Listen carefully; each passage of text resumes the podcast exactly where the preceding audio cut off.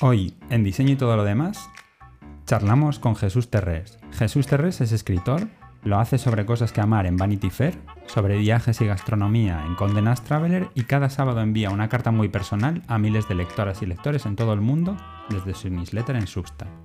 Además de su vida como escritor, dedica el resto de su tiempo a Lobo, agencia digital de la que es socio fundador. Están especializados en narrativa, contenido editorial, diseño, desarrollo, generación de comunidad y campañas. De la agencia surge uno de sus proyectos propios más conocidos, la Guía de Nista, de la que Jesús es director. Ha publicado dos libros, Nada Importa, una recopilación de relatos editada por Círculo de Tiza, y Buscaba la Belleza, su primera novela que publica Destino.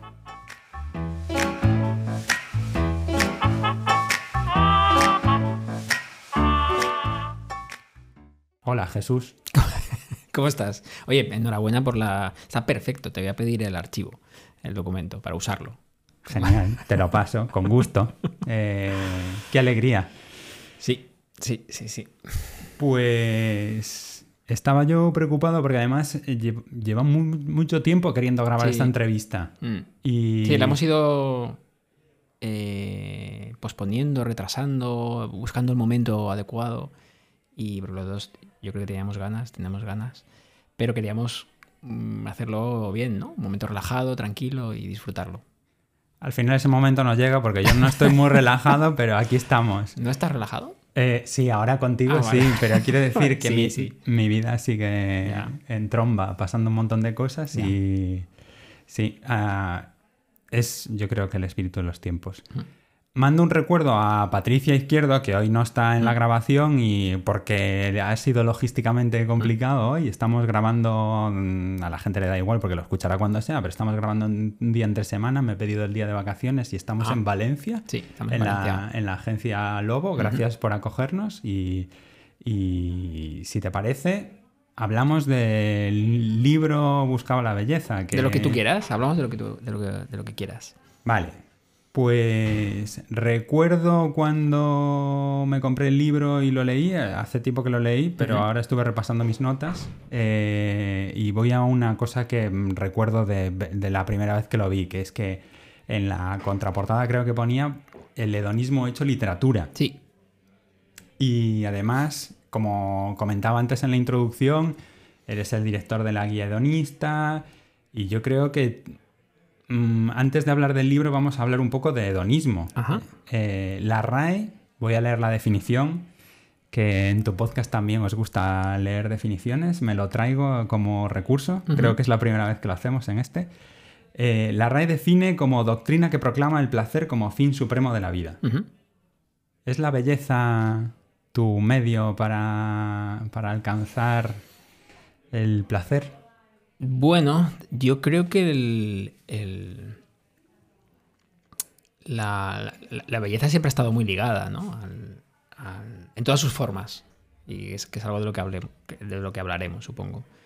Ligada al, al placer desde, desde su mirada. Porque placer también es una palabra muy poliédrica, ¿no? Que tiene muchos cauces. Pero su vertiente más sinestésica de piel erizada, de un vino que te hace llorar, una música que te transporta ese tipo de placer puramente sensorial. Em, yo creo que es fácil ligarlo al hedonismo, ¿no? O sea, que, están, conectados, yo creo que o, tienen, tienen hilos que, los conectan, otros que no. Pero sí que, para mí, para todo el mundo, ¿eh? yo creo que la búsqueda de la belleza está muy ligada con el placer, desde luego. Hay una cosa que me que recuerdo con mucho cariño, y ahora volvemos al hedonismo, que es que de algún modo cada personaje de la novela estaba buscando la belleza de mm. alguna forma. Em,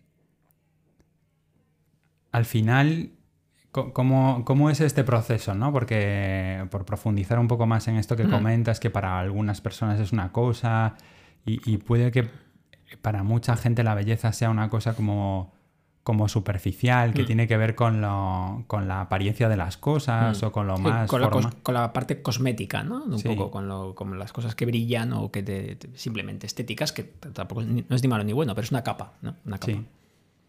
¿Cómo es esto? ¿Cómo, cómo articulaste esto sin, sin, desvelar aquí? Para, porque recomiendo a todo el mundo la lectura de, la novela, sin desvelar cada personaje y demás, pero, pero creo que sí hay aproximaciones. Sí, digamos que yo, yo quería, y claro que yo desvelo lo que haga falta, ¿no? para eso estamos. Em, hay muchos modos supongo que tantos como escritores o escritoras, de afrontar la construcción de una novela. ¿no? Y mm, desde el más mm, salvaje, entre comillas, digamos, o más personal, que es eh, ir tirando, que es, que es, que, es un proceso que a mí me fascina, porque no podría hacerlo. Entonces normalmente nos fascina lo que está lejos de nosotros, ¿no? Entonces, que es, no, yo voy, yo lo hablo con otros escritores o escritoras que dicen, no, no, yo voy escribiendo. Los personajes van apareciendo. Como una, cosa como muy mágica, ¿no? García Márquez, hostia, yo lo envidio. No es mi caso, o sea, no es mi caso. Yo estoy, digamos, entre medios y yo conscientemente buscaba la belleza, quería... Eh, no, quería hacer un tratado, eh, un ensayo aburrido sobre el acercamiento teórico a la belleza, pero sí que quería que las diferentes aproximaciones que ha habido, o escuelas, eh, desde la más platónica, mm, teórica inicial hasta las más eh, contemporáneas, quería que cada personaje representase una, digamos. Entonces, están un poco, mm, cada uno, digamos, es como representa una de esas miradas. Entonces, eh, que también tienen otras funciones, obviamente, no es un ensayo sobre la belleza, es una novela. Y muchos son personas que forman parte de mi vida, además. Pero yo los iba a encajar, ha sido un juego de encaje. Es decir, pues yo creo que a este personaje le encaja más esa visión más eh, barroca, por ejemplo. pero sí que hay esa capa, sí que está esa capa de querer, eh, querer transmitir cosas, aparte de la historia principal, digamos, de querer, de querer hablar sobre la belleza. O sea, eso, eso es muy intencionado. De esto que tenía muchas ganas de preguntarte así con micrófono, de esta... Mm, ahora vamos al hilo argumental. Pero antes de meternos en, la historia en sí misma, para quien todavía no haya profundizado, eh, me interesa esta parte de cuentas tu vida, es en mm. cierta manera autobiográfica, mm. pero también es una novela, hay mm. cierta parte de ficción. Eh, ¿Cómo has eh, gestionado, trabajado tu proceso para decidir poner límites en, todo, en todas estas barreras? ahí ha tenido mucha importancia mi, editora Martina y, el, equipo de Destino, María también, porque mm, el proyecto, es muy importante cómo nacen los proyectos, sea el que sea, sea literario, sea sonoro, sea audiovisual, supongo. Entonces, esto nace de, un párrafo que yo tengo en Notion, cuando, cuando nos sentamos, me siento con destino, es, ¿tienes algo que contar? Y yo digo, esto. Tenía una idea. Y una carta se me quedaba corta para esa idea. O sea, tenía un mensaje, una idea, un sentir que contar. Y, y, nace, y, dudamos. Ahí se produce una conversación de proyecto. De, creación. Y esto es interesante. De creación de proyecto. ¿Qué hacemos con esto? Y una de las. Eh, y, yo, de entrada, nos planteamos que fuese autobiográfico. Porque tenía sentido y porque encajaba porque parte de una vivencia personal, esa, idea, pero, pero mandaba la idea, no la memoria. Y llega un momento en el que yo empiezo a tantear ese camino y yo como escritor veo que, digo, si tengo que ser fiel a mi biografía, no voy a poder contar bien lo que quiero contar. Porque necesito otro personaje que, que me ayude a contar esto de otra manera, porque esta parte del pasado no me interesa. Entonces, enseguida viramos, eh, digo en la fase más conceptual, ¿eh? no, todavía no de hacia el, modelo, este modelo híbrido que es tan habitual ahora, ¿no? de, autoficción, en el que en el que hay una mirada ficcionada sobre la memoria, digamos. Entonces yo eh, y ahí yo ya me sentí más cómodo. Cojo lo que me interesa y lo que sirve a la historia y lo que no mm, no interesa. Y, yo he estado cómodo ahí, y he estado cómodo ahí, y, yo creo que tenía sentido para este proyecto. para este proyecto. Cada proyecto es diferente. ¿Y has añadido capas de mm, tanto de tu propio personaje como el de los personajes secundarios? Yo qué sé, porque al final también la ficción tiene esa cosa poderosa que es hacer más atractivo lo cotidiano, ¿no? Sí, o más atractivo, sí, sí. Y la respuesta es sí, sí añadido. O, más cotidiano o más coherente con la historia. O sea, a mí lo importante era que no chirriase. O sea, hay matices de personajes cuya persona representada, digamos, me ha dicho, oye, yo no soy así. Yo soy peor o mejor, da igual. O esto no, no Digo, ya da igual, no importa. Eres una excusa. eres, eres, Eres un medio eres, para... eres ficción, eres Claro. una oveja, en mi, como decía Hitchcock de los ac- actores. O sea, alguien se ha sentido ofendido de cómo lo has retratado. No, no, no, que va. No, no creo que para mal. Eh, Milena, que, que tú la mencionas mucho y he escrito la faja de, Sí. de la novela, eh, contaba una vez, no sé dónde se lo leí, yo creo que incluso en una propia novela, que, que a su círculo próximo Mm. eh, su máxima aspiración era salir retratados como personajes en Sí, alguna sí. de sus... Sí, y eso tam- también es una manera de contar. Yo qué sé, hay quien usa el, el folio para huir, ¿no? Un poco. Y está súper bien. Es que no hay, no hay mejores caminos. A mí me encanta usar eh, las personas que conozco. Las, las, experiencias que vivo. Lo que pasa es que muchas de las que vivo son con personas. Entonces, pero me gusta mucho hablar del, qué sé, de, del hotel en el que estuve la semana pasada. O sea, de cómo era la persona, cómo era el servicio, cómo era, sé, los árboles que hay, no sé. Me, me- me interesa mucho el... También como lector, ¿eh? Y uno al final escribe un poco lo que lee. Me interesa mucho cómo piensan las personas, cómo ven el mundo, cómo es cada lugar diferente. Entonces... Entonces sí, es inevitable que las personas que, que eh, andan por mi vida pues aparezcan en lo que escribo. Se tienen que joder. Eh, o, o, alegrarse, o alegrarse, sí, porque, porque ahí están, ahí están, eh, para la posteridad. Eh, ahora que sacas de lo que escribes, de lo que te gusta escribir, yo creo que, y es mi valoración personal, eh, creo que hay algo que vehicula todos tus escritos. Da igual que sea una carta, un artículo, las reseñas de la guía hedonista y, por supuesto, buscaba la belleza, que es las emociones. Yo creo que escribes sobre cómo sentimos, qué sentimos, qué nos preocupa, qué nos mueve, qué nos hace hacer cosas más grandes. Yo creo que es Qué interesante, te agradezco. El- ¿Sí? ¿Crees que es el...? Yo creo que sí, que hay algo de. O sea, que, que no es la botella de champán o que no es el hotel, sino que es lo que, lo que esa botella de champán o ese momento eh, encapsula, enmarca o, o- o- o da pie Puede a. ser, puede que- ser.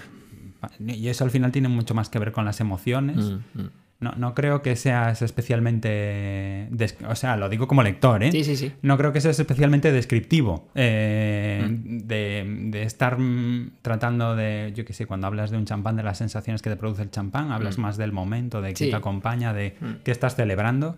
Eres, eh, eres una- o sea, yo creo que eres Pu- fiel. Puede ser, y, y desde luego mm, la literatura que leo va más por ahí. Por- el autodescubrimiento, por la inteligencia emocional, por las emociones, por los conflictos, eh, por qué nos pasa entre las personas. ¿no? Eso me interesa mucho. Como generalmente escribes en corto, Mm. Eh, yo creo que esto es una ventaja para, para lo que transmites, ¿no? Porque es, es muy directo y al menos a mí yo tengo la sensación de que genera una conexión fuerte.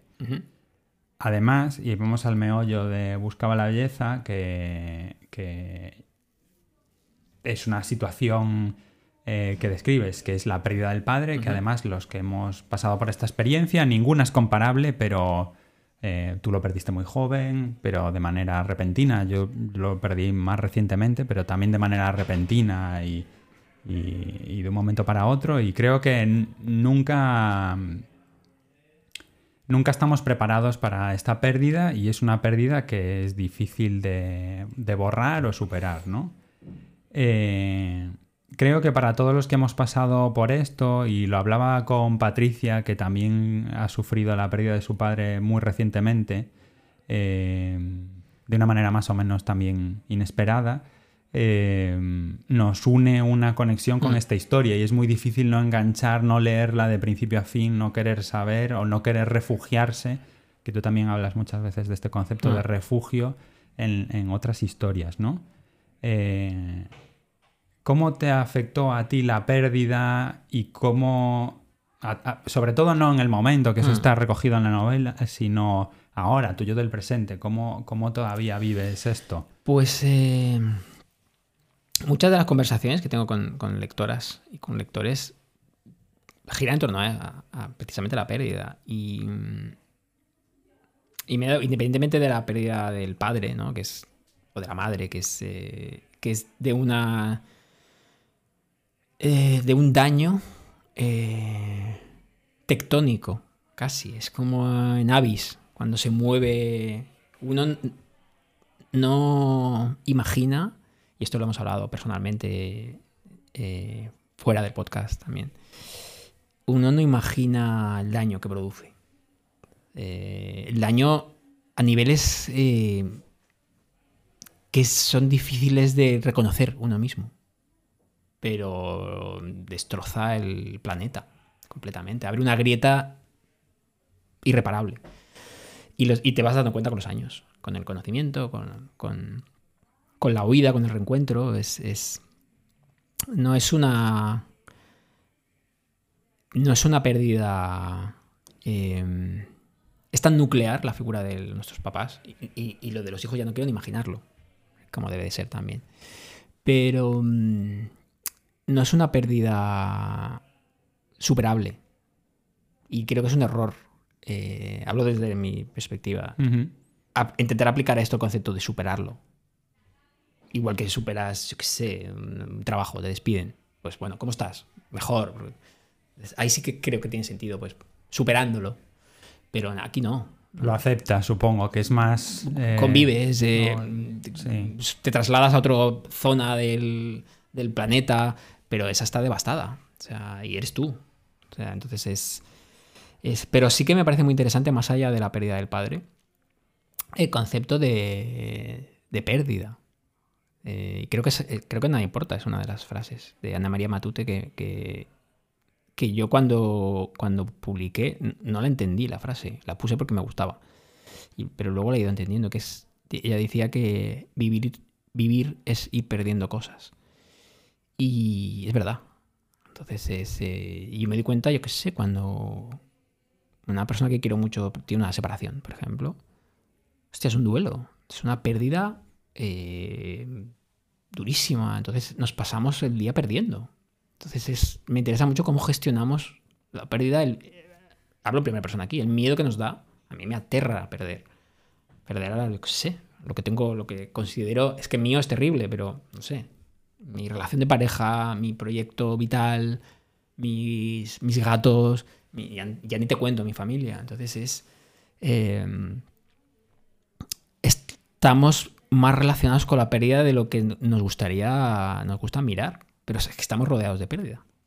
Debería- deberíamos tener una relación más sana. Yo debería tenerlo, hablo en primera persona, yo debería tenerla, porque es que mm, no es como el frío que te puedes ir a una zona del mundo en el que hace calor siempre. De la pérdida uno no puede huir. ¿Cómo ayuda el hedonismo? Que empezamos hablando de hedonismo Sí. y por conectar los temas. Pues yo creo que puede ayudar a todos los niveles. Quiero decir, desde un nivel más superficial, de aprovechar los buenos ratitos que tenga los días, la semana, el mes, que cada uno lo lleva donde quiera. A quien le guste pasear por la playa, pasear por la playa. A quien le guste el, yo qué sé, champán, pues el champán, yo qué sé, el viaje. es- no sé, cada uno tiene su idea de hedonismo y es fabulosa. Todas son fabulosas pero incluso a un nivel más filosófico. Esta mañana justo leía una, una entrevista con Antonio Escotado, no entrevista porque está falleció hace un par de años, un artículo de Antonio Lucas en El Mundo, y mm, que era como, yo no conecto nada con él, porque es un mundo diferente al mío, pero era un pensador fascinante. Mm. Y, y él hablaba del. Hablaba mucho de Spinoza, de filosofía, de cómo. De él hablaba de la búsqueda del autoconocimiento y del placer absoluto sinestésico a través de las drogas. Fantástico, es que todo está bien. Sí, tiene un libro entero sobre eso. Sí, sí. Y el- pero él habla del placer y de esa búsqueda del yo y de que mi cuerpo, y cuando dice su cuerpo es, es, eh, es, es su castillo y ahí solo manda él. Y de una, de, una mirada muy filosófica. No, no, es que me entrego al placer tras razonarlo. no, es, no es una entrega superficial. O, también, sino que lo hace desde un... Eh, hostia, me he leído todos los libros que existen, entiendo todo y de, mi decisión como sabio, como mm, cerviche, derviche que dicen en, la cultura árabe, es el placer. O sea, no es una decisión superficial, es una decisión de un tío de 85 años que lo, que ha leído todo y esa es su decisión. O me parece fascinante. ¿Cómo ha cambiado tu, tu manera de disfrutar o tu aproximación al hedonismo desde cuando tenías 18 años y te entregas a los placeres pues más inmediatos a tu yo más autoconsciente o más reflexivo de, de tu momento presente? Pues si es que ha cambiado, igual. Yo creo que las personas evolucionamos, ¿no? No sé si cambiamos, yo creo que no. Pero hay más eh, autoconciencia, desde luego, y ahora me recreo más, y eso es guay. O sea, ahora cuando estoy siendo plenamente feliz, estoy conectado, eh, esa capa de autoconciencia a mí me mola mucho. Eh, me, me, mola, porque es como eh, no solo lo estoy disfrutando, sino que estoy disfrutando el saber que lo estoy disfrutando. es como un doble disfrute. Entonces, eso está muy, eso está muy bien. Esa capa de, de, joder, soy consciente de este momento. Eso lo, mejora. O sea, si fuese un ecualizador musical, lo, eleva, eleva los graves. Ese, no solo, lo sé, no solo lo estoy siendo, por lo tanto lo recordaré. Eh, como dice en la película de Cinco Lobitos, ¿no? Qué felices éramos y no lo sabíamos le dice, tiene la conversación que tiene con su madre cuando está a punto de morir. Acabo de joder la película a alguien. Y eh, pues eso, tener la conciencia presente, es un regalo. Un regalo. No es un regalo porque hay mucho trabajo emocional detrás, pero ese soy feliz y lo sé, pues eh, lo valoro mucho. Lo valoro mucho. Por el otro lado, es que justo ayer lo hablaba con Laura, ahora hay más, eh, más precauciones. A mis 46 años eh, cuando uno es más joven tiene como una entrega más visceral a la vida, ¿no? Más mm, anárquica. Es, vives y ya está. No te preocupas si mañana tienes que madrugar, si te va a sentar mal algo, si hace mucho sol y tienes que ponerte crema antisol. Eso no existe, solo existe vivir. No es mi experiencia. A veces me hubiera gustado ser un joven más eh, siempre he tenido como un espíritu de la autoconservación muy alto. Me ¿Ah, sí? envidio un poco esta entrega que... Yo envidio lo otro porque me están saliendo manchitas y, y, y, y, tienen que ver con, con no tener ese espíritu de autocontrol. Entonces, pero bueno, supongo que uno envidia lo que no tiene. Eh, de eso va, yo creo, el deseo mimético y es como, como aprendemos, cómo evolucionamos, cómo hacemos locuras, cómo hacemos también eh, que la ciencia avance. Yo creo que es, es, lo mismo que nos lleva a lugares maravillosos nos lleva a, los peores lugares, o sea sí. que es inevitable. Supongo que la autoconsciencia nos ayuda. Además, de todo esto que estás contando, de cómo has sido, cómo disfrutas, cómo eres consciente, en tu caso, y quería conectarlo también con, hablábamos al principio de, de la creación de comunidades, de, de, la gente que te sigue, que te lee, mm. que, que, no son, que no es poca gente, o sea, yo creo que, no sé cómo es tu relación con esto, pero, o sea, más de 10.000 lectores en tu primer libro, 25.000 suscriptores a las cartas es, es un buen grupo de gente. Te, he, de reconocer y, y, te lo agradezco en nombre. Yo, yo he sido antes lector que, que, persona próxima o amigo uh -huh. y, y, te agradezco mucho que, que eres muy entregado a, a, tu comunidad, ¿no? Uh -huh. Y quería hablar un poco de, de esto de la, de la, comunidad, porque en, en, tu búsqueda, en tu exploración, lo bueno que tienes es que tú la compartes y te sí. habrá pasado que, que compartir esto es lo que ha ido... No creo que tuvieras la intención de Mm. articular una comunidad de manera premeditada. Voy a construir una comunidad en torno al hedonismo, sino que has empezado a compartir cosas Mm. y mucha gente habrá descubierto cosas gracias a... Yo, yo he descubierto cosas, además en los terrenos más insospechados, porque... eh, porque hablas de un montón de temas, eh, hablas mucho de tus referencias literarias, de lo que lees, eh, hablas- has también hablado mucho de la música, del boxeo. A mí hay una cosa que te reconozco y te he reconocido, te he agradecido muchas veces en privado además, que yo creo que no es de tu tema central, pero a mí me, me gusta mucho, que es tu incesante búsqueda de novedades e utilidades en el ámbito tecnológico. Que Sí, me encanta. Es una pequeña parte. Creo que Sí, sí. nadie lo metería en una reseña sobre, no, no, no, no se me espera ahí. No sobre. TRS, pero yo al menos te agradezco los buenos descubrimientos. Pero todas estas cosas, y que no nos despiste la anécdota con el todo, al final eh, le descubres un montón de cosas a un montón de gente y articulas como Mm. A un grupo que, que no sé, ¿cómo, ¿cómo vives tú esto? ¿Cómo has vivido esto? Es una. Y creo que son 30.000 suscriptores. Lo, lo digo, pero- me lo sé, pero no por nada, porque, porque yo creo que tú sabes, y, y un poco quien me lee también, que esa parte no me, no me interesa mucho, la parte cuantitativa. Digo, de como profesional de la comunicación sí me interesa mucho, obviamente, por los proyectos, pero como escritor de proyectos propios no, no- estoy en eso. Pero me lo sé mucho porque me he puesto que cada 5.000 hago como una gran celebración. Entonces... Es lo importante, Sí, sí, el a los- momento a- ese. a los, a- en, en los 25, me acuerdo perfectamente, fue un Celos, que es un chamán que me gusta mucho, y a los 30 fue una comida en Estimar, hace poco, con borras. Maravillosa. Entonces tengo que pensarme, que, que me digo a mí mismo, son chorradas para ser feliz, que me digo para los 35. Tengo que pensar algo así como, como muy hedonista, muy divertido para celebrar. Entonces, no, es una consecuencia, por volver a tu pregunta y no, no olvidarla, que no la olvido. Es una consecuencia, yo... mm, llevo unos años transitando, y es un poco también por madurez emocional, y llego ahí por muchas causas, en parte por el duelo, en parte la mala gestión y luego buena gestión del duelo, las dos, las dos me han llevado a, a madurez, a, a transitar la madurez emocional. Y eso me ha llevado a expresar, mm, buscar, eh, no tener miedo a, decir las cosas que siento, no tener miedo incluso a un nivel privado, y tú lo has vivido, de decir que, que- me asusta. Porque yo me lo digo a mí mismo.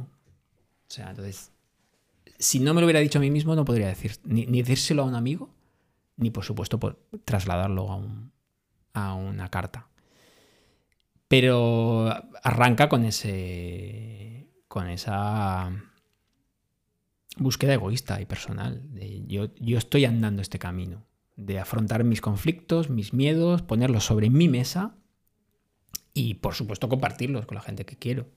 Y, y para mí la, lo escrito es una extensión más. Igual que es una extensión más. Y las consecuencias que haya podido tener, buenas y malas, buenas puede ser esa posible conexión de un número X de personas eh, que conecten con, mis conflictos, porque son los conflictos mucha- muchas veces son, ¿no? son como universales, pues es una consecuencia maravillosa. En, el- en el caso, en ese caso muy buena y en otros casos pues no tan buena, claro, porque sería la exposición a lo mejor, sería como la parte eh, no tan buena, pero da igual, son consecuencias y por lo tanto no son... No, no lo hago por eso. Con lo cual lo asumo. Asumo la parte buena y asumo la parte mala.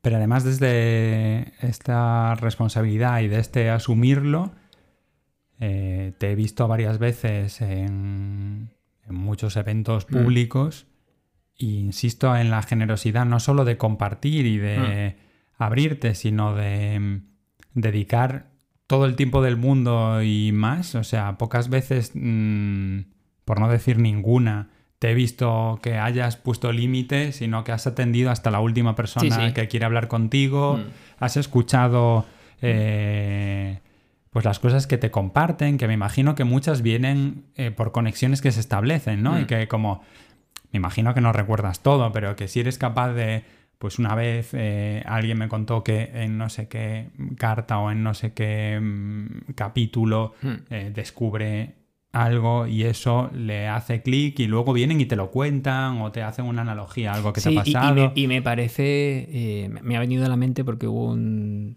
Esta, esta fue mi segunda feria del libro en Madrid, he ido a otras.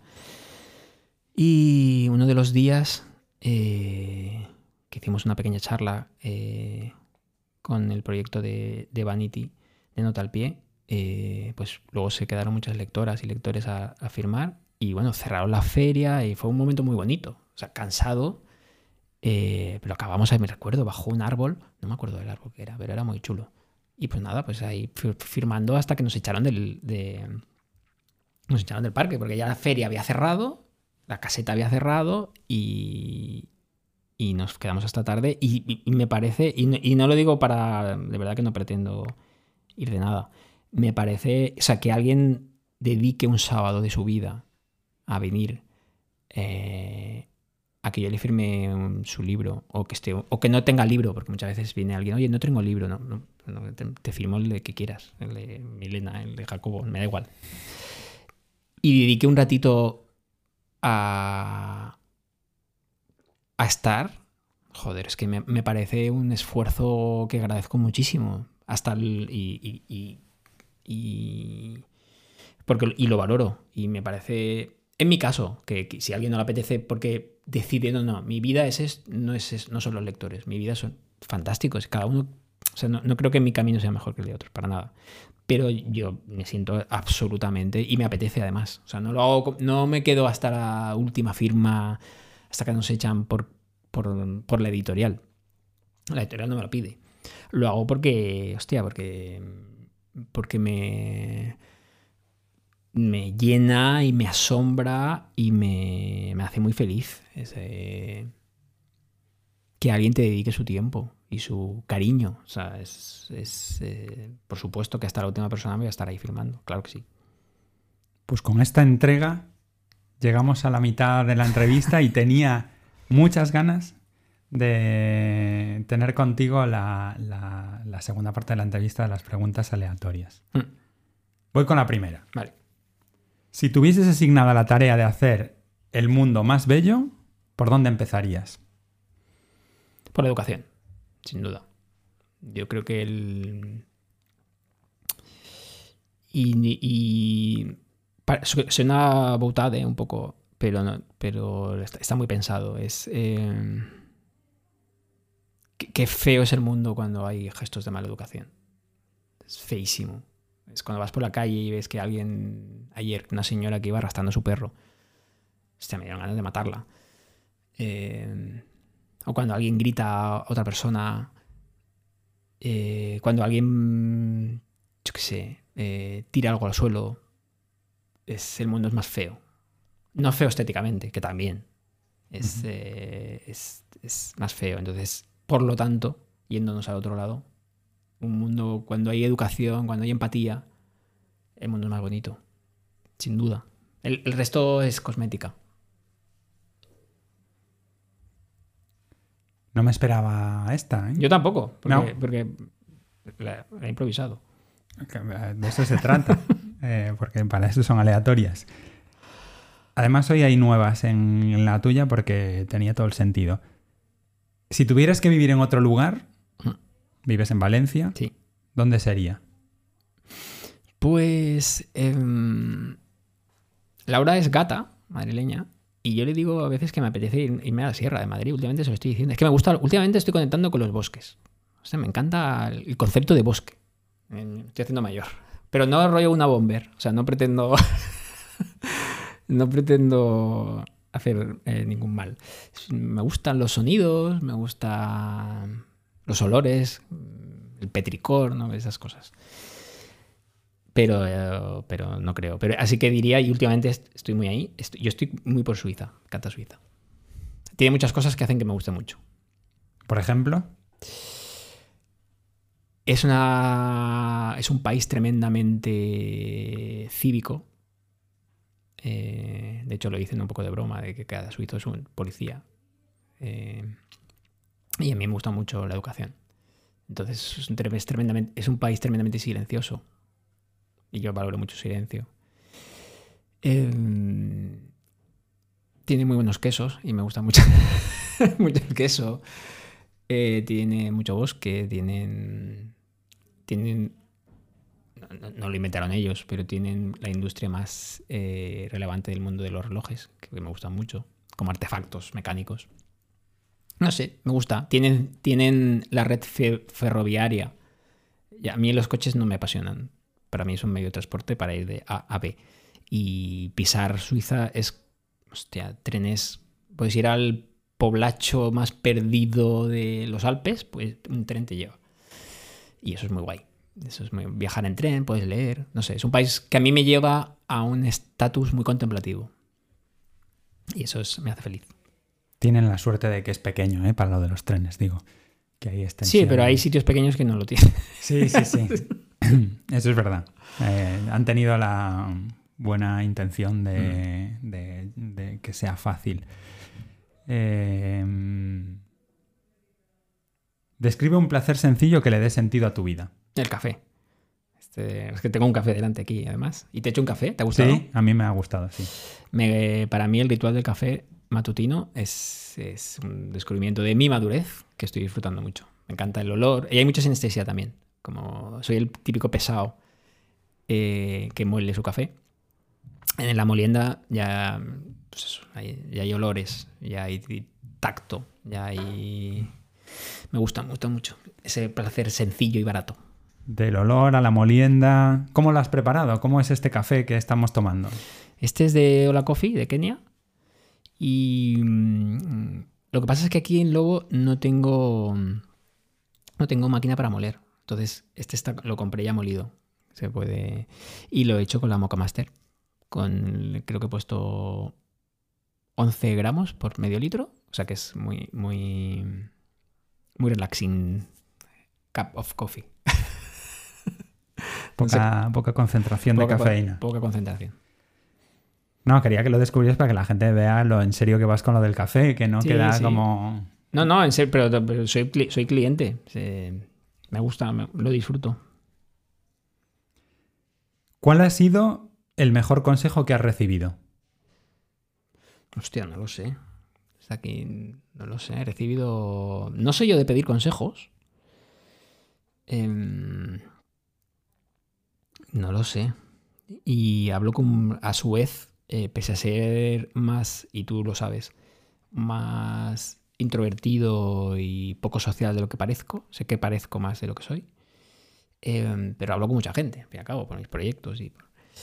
Em, voy, a, ir pensándolo. Mientras se lo voy a dejar en background porque quiero. Seguro que hay algo ahí interesante. Alguna enseñanza que tú tienes igual, quizás lo podemos también reemplazar por alguna buena cita que nunca te olvides y que te ayude a vivir la vida con más sentido, o no sé.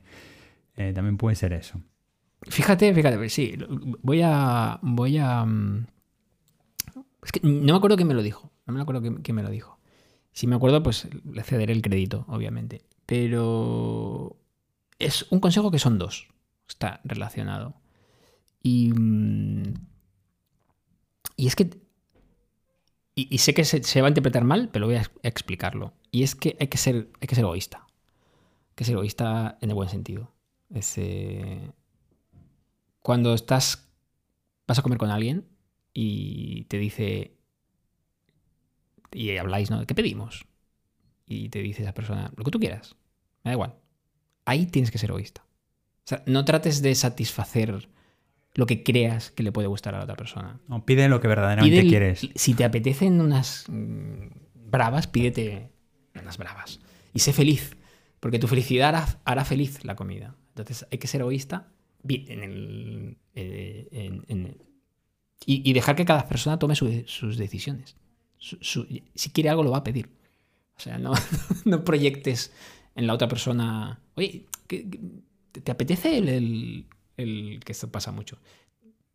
¿Crees que es buena idea pedir un pescado? Porque existe una relación muy buena. No, ya te ha dicho que lo que quiere. Pide lo que tú quieres. Y otra, y otra, es un doble consejo. Por un lado es egoísta y por otro, en ese egoísmo, todos los que vivimos muchos cambios de proyectos y la brújula, si está apuntada hacia la curiosidad, está bien apuntada. La curiosidad es un destino maravilloso. Más que un destino, porque no es un destino la curiosidad. Es un hálito, digamos, es un. como cuando estás perdido en los videojuegos, que dices, ¿hacia dónde voy? Pues si tú intuyes curiosidad por un camino, ese camino es bueno. Curiosidad es, nos lleva siempre a buenos sitios. Perseguir al gato, a ti que te gusta mucho, como, la, como en la película de... El gato blanco, ¿no? Era. De Estudios Gilby, de Susurros del Corazón. Sí, sí, justo. Que es el que desencadena. Sí, sí. Toda, toda la trama. Esta sé que lo tienes, pero me gustaría que lo contaras. ¿Tienes un, ah, ¿tienes un ritual matutino? Sí, sí. Sí, y lo que me cuesta es. Eh, eh, y, he dado mucho la brasa con lo que madrugo. Eh, me cuesta, como viajamos tanto, me cuesta trasladarlo, pero lo estoy consiguiendo, más o menos. Pero sí, yo necesito todas las mañanas y como un ratito tranquilo de inmersión en, en textos, lecturas, ponerme al día. O sea, necesito un rato, que es un rato para mí, en realidad. Es un rato para mí. Que en mi caso es eso y en otra persona será, yo qué sé, correr. Pero ese, esa horita matutina mía, solo mía, para armar mi mundo, es, es imprescindible. ¿Te levantas muy temprano? Esto yo creo que nunca lo hemos hablado. ¿Y te, acuestas temprano también? Claro, sí, sí, sí, sí. El tema está en que, en que... Mm, ¿Puedes decir las horas para que la gente se haga una idea? Entre semana a las 5.45. Lo que pasa es que... Eh, y, para mí es muy importante a qué hora abren los... por parte de mi trabajo, eh, que es ser cronista de destinos y hoteles, em, es muy importante la hora que hablen, abren los desayunos en los hoteles, que normalmente es a las 7, en algunos a las 7 y media, depende. Porque claro, como entre semana madrugo tanto, el sábado me es muy difícil cambiar el chip. yo creo que cuando uno es más joven sí puede, ¿no? Un día se levanta a las 7 porque tiene que ir a un examen y al día siguiente a las 12. Yo ya no tengo esa elasticidad. Entonces, muchos, eh, muchos eh, días que estamos de viaje y que no tendría por qué levantarme tan, tan temprano, yo a las 6 y cuarto ya estoy levantando un ojo y ya no me duermo.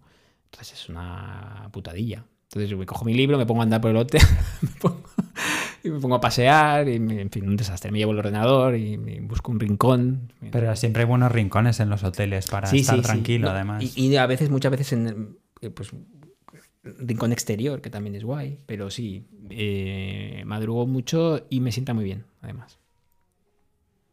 Con lo cual no hay que esperarme de noche en los sitios. sobre qué te gustaría ser un poco más sincero con tus amigos. Mm. Creo que lo soy bastante, ¿eh? O sea, creo que lo soy bastante y la última frontera, o es una frontera que estoy andando, es... Eh, porque hay veces que es... Eh, tengo un día un poco más tranquilo y coincide con que un amigo, que tengo muy pocos, puede quedar y me dice, oye, ¿quedamos? Que estoy en tu ciudad o no, o tal. Y mm, estoy poniendo las patitas en, responder la verdad. Que es no. No porque quiero jugar al Zelda. Eh, esa es la verdad. Pero no es fácil. ¿Pero sin decirlo del Zelda o diciendo? Claro, no, ahora lo estoy probando. Estoy probándome, pero no a ellos. Si ellos, si la gente que te quiere, lo, te va a aceptar. Eso lo tengo claro. Seguro. Pero el, que tiene que decir la verdad soy yo. El que tiene que decir, puedo, puedo. Pero. Y todos hemos metido a veces. Ah, no puedo, porque tengo una. Yo qué sé. Tengo que dar con mi madre. Mentira. Voy a jugar a Zelda. Pero estoy andándolo, estoy andando la sinceridad. Eh, pero ya no solo porque me parece lo justo, sino porque, hostia, es muy guay que te quieran por cómo eres. Es muy guay. Y luego te quieren.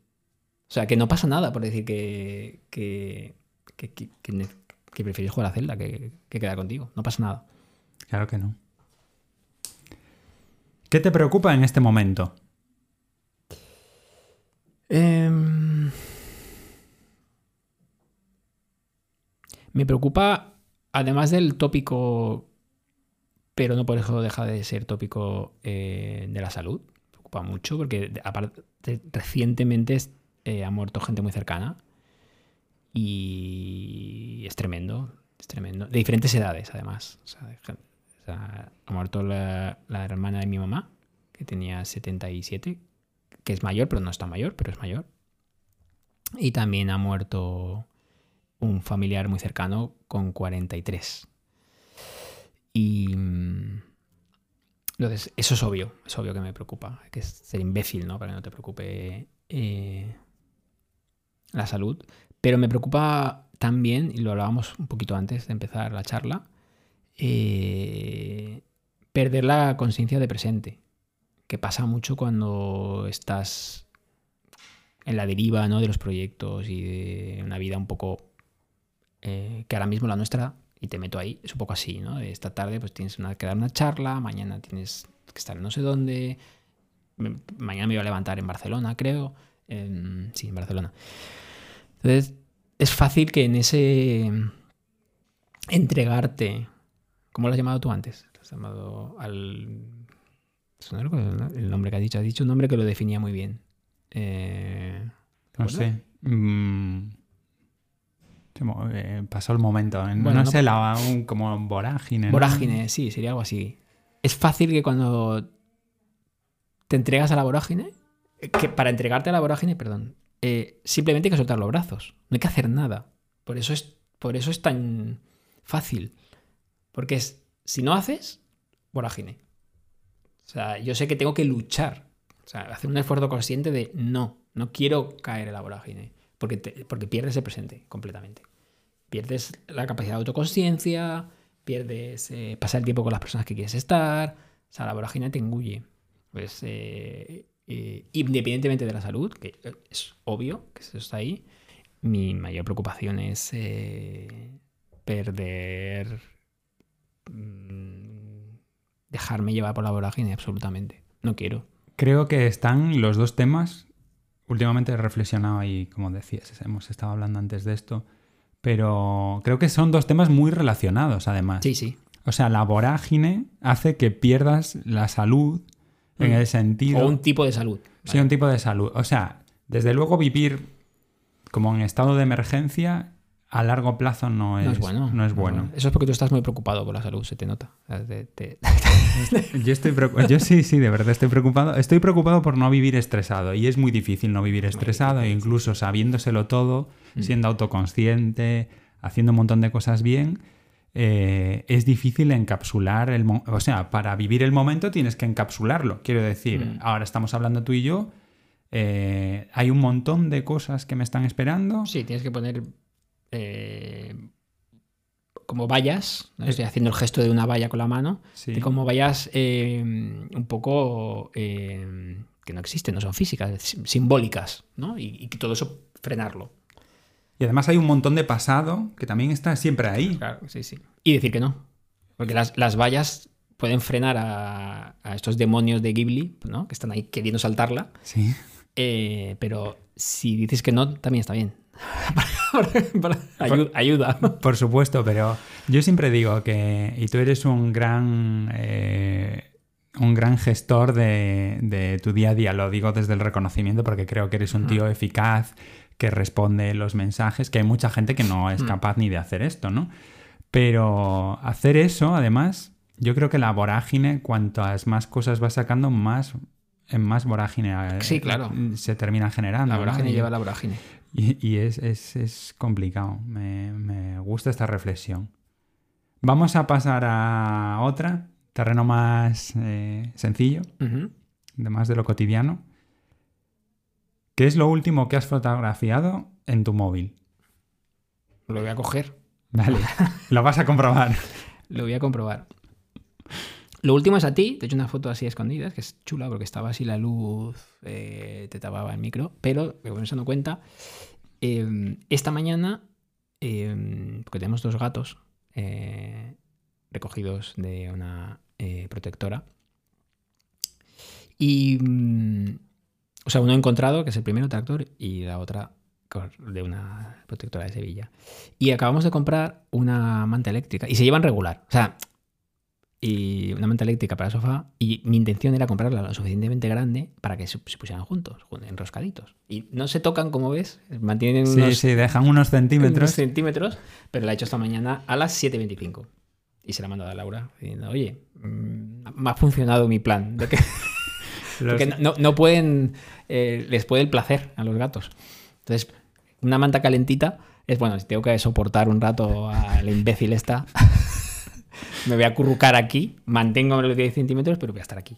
Eso sí que es estrategia y no la de las campañas ¿eh? completamente. que, que completamente. dirige. He triunfado con la, mantele- la mantita eléctrica. Ay, qué bueno. Eh, doy fe de que era la foto esa de los gatos. Eh, lo estaba viendo aquí en el móvil. Eh, si estuvieras en una ciudad y tuvieras que elegir entre. Esta es complicada para ti y Vale. es, eh, para ti nunca ha salido esta pregunta. Bueno, hay algunas otras que no han salido también hoy. Era especial tu participación. Si, tuvieras, si estuvieras en una ciudad y Mm. tuvieras que elegir entre una buena comida y un mal hotel, o una mala comida y un buen hotel, ¿qué preferirías? Hostia, qué complicado. Hostia, muy difícil, ¿eh? Claro, eh, encima para ti, que te gustan las dos cosas, la buena comida y el buen hotel. Entre hotel y comida, ¿Tiene que ser respuesta rotunda o puedo. hombre, puedes desarrollarlo, hacer- pero hacerte el. me gustaría el traidor. ¿A qué renuncias antes? No, porque te iba- lo que te iba a decir es. eh, porque nosotros diferenciamos mucho en viaje urbano, yo qué sé, Copenhague. Sí. O mis dos próximos viajes así urbanos que creo que son Copenhague y París. Entonces, ahí sin duda renuncio al hotel. Da igual. Eh, Porque vas- va a estar todo el día pateando la ciudad y tal. Pero claro, si te vas a los Dolomitas, eh, que den por culo al, con perdón, a la comida. Quiero un buen colchón, una buena habitación, unas vistas bonitas. O sea, entonces te- tengo que jugar a. Porque cambia, cambia mucho. Vale. Sí, o sea, si es naturaleza, hotel. O sea, si es destino un poco así perdido, eh, en el que lo que quieres es pasear y tal, hotel, porque vas a pasar tiempo en el hotel, que si la chimenea, que si leer, que si tal. Pero si es urbano, eh, prefiero comer. Me ha gustado la respuesta, ¿eh? Vale incluso de consejo. Es que me dedico a esto, entonces está muy bien, está, está muy vivida la respuesta.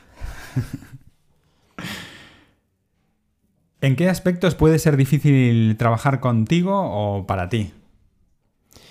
Pues soy muy consciente eh, y yo sé, intuyo también porque me lo dice mi, mi psicoanalista, de que yo tengo un puntito de neurodivergencia, pero no sé, eh, no la tengo tratada, o sea, no estoy, no estoy ¿cómo cómo se llama? Diagnosticada. Entonces, no sé si, si sí que sé que tengo eh, no sé si es un puntito de autismo o si es de esto de, esto de que no pueden centrar la atención todo el rato, ¿cómo se llama? Eh, El sí, que no trastorno de déficit de atención. Sí.